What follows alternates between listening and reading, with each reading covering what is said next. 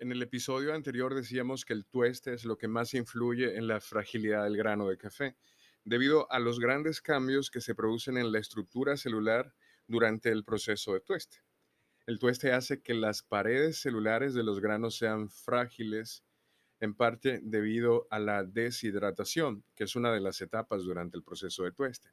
El calor y el flujo de aire se utilizan en la tostadora para reducir el contenido de agua al principio y secar los granos antes de seguir aplicándole calor intensamente para transformarlo. A medida que el agua sale de los granos, estos se vuelven más frágiles. En el primer estallido, que también se conoce como primer crack, que es una etapa en la que el café explota por primera vez, crece en tamaño y básicamente cambia su estructura en un momento, el vapor, el CO2 y los compuestos volátiles del interior de la célula acumulan una gran, una gran presión, lo cual hace que las paredes celulares se compriman entre sí y acaben por romperse. Romper la pared celular es esencial porque abre las células, permitiendo que el agua entre y disuelva los nutrientes de la planta, los cuales se convierten en compuestos de sabor característicos.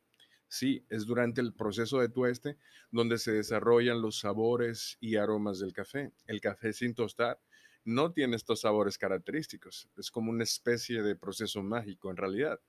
El tamaño promedio de las partículas de café justo antes de que hagan ese primer estallido, la fase en la cual el grano se expande rápidamente y pierde agua, tiene alrededor de 305 micrones.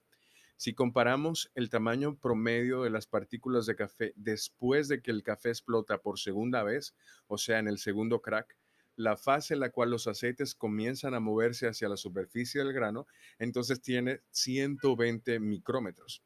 Esto demuestra que mientras más prolongada sea la etapa de tueste, mientras más prolongado sea el tueste, más aumenta la fragilidad del grano, porque se abre mucho más.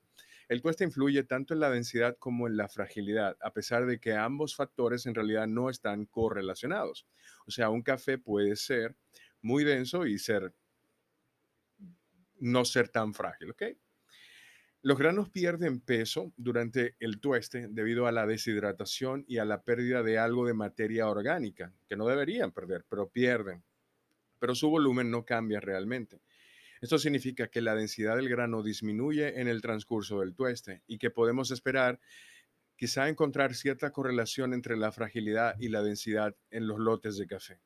A medida que avanza el tueste, los granos van perdiendo peso y se van deshidratando, las paredes se debilitan cada vez más por las fracturas. Esto significa que con el mismo ajuste de molienda, los tuestes más oscuros se molerán ligeramente más finos que los más claros. Los tuestes más oscuros son más quebradizos que los más claros y por ello se fracturan más fácilmente en el molino. O sea que cuando tú vas a moler un café de tueste claro y, uno de tueste oscuro, en el mismo setup donde lo pusiste, no vas a obtener el mismo tamaño de molienda. Esto influye en la extracción de café, obviamente, dado que un tueste más oscuro puede producir una molienda más fina que un tueste más claro con el mismo ajuste de molienda, también se va a extraer con mayor rapidez. Los tuestes más oscuros también son más solubles y tienen más características que se consideran tradicionalmente intensas en comparación con los cafés de tueste claro.